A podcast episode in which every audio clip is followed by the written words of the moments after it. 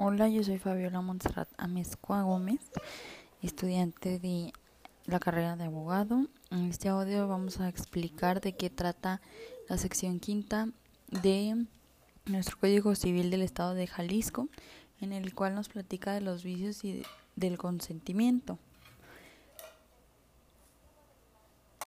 En esta sección nos habla sobre el cuándo, cómo y el por qué se podría anular un contrato y las consecuencias que trae los errores al celebrar un contrato.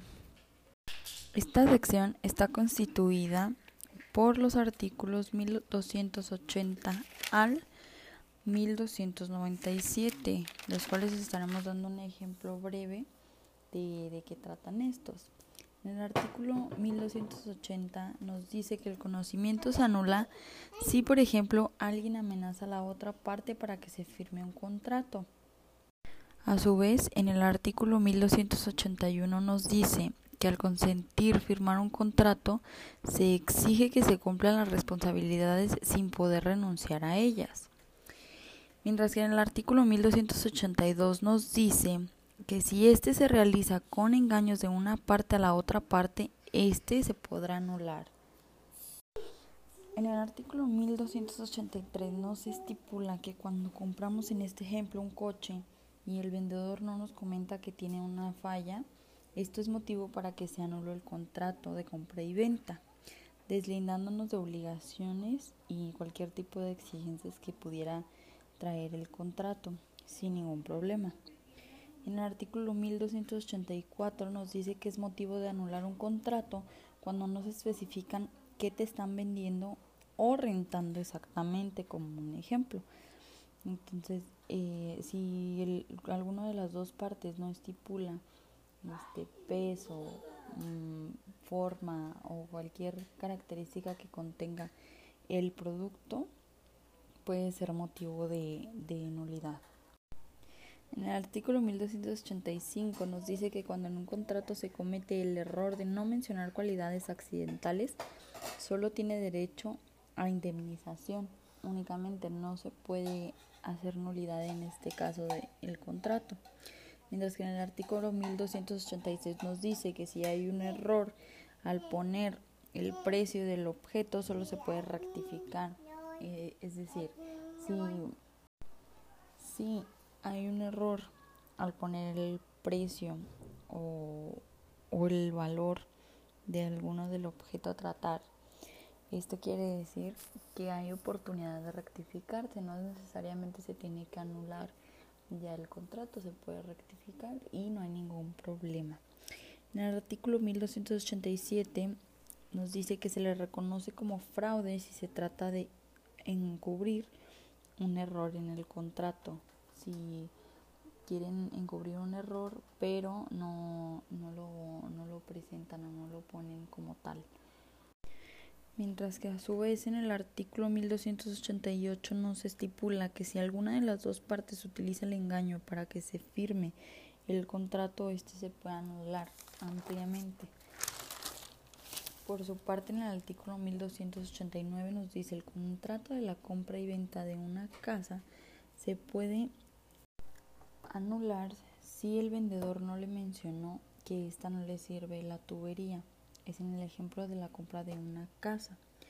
En el artículo 1290 nos dice, si los dos mintieron o hay fraude de ambas partes, ninguna puede reclamarle obligaciones a la otra. En este caso el contrato sigue, pero este, no, se, no se hace la reclamación de ninguna de las obligaciones. A su vez, el artículo 1291 nos dice que si, por ejemplo, una de las partes amenaza para que éste se celebre, entonces este será nulo. No se puede hacer celebración de ningún contrato si alguna de las partes lo está, lo está aceptando eh, a base de alguna amenaza. En el artículo 1292 nos dice que hay violencia cuando se amenaza la vida de o los bienes de una persona de cualquiera de las partes.